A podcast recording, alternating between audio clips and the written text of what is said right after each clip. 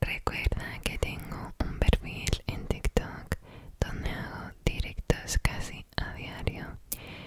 Un canal en YouTube de ASMR también llamado ASMR Sinestesia y una cuenta en Instagram donde subo novedades por InstaStories y hablo con todos vosotros.